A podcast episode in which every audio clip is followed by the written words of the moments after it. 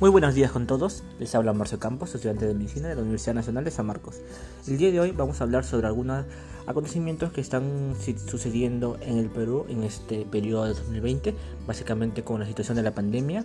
Eh, vamos a ver cómo las instituciones han implementado sus estrategias sanitarias para que la población pueda mantenerse a salvo, puedan atender al mayor número de enfermos posibles y puedan también tener un acceso a la salud que los puede mantener a salvo.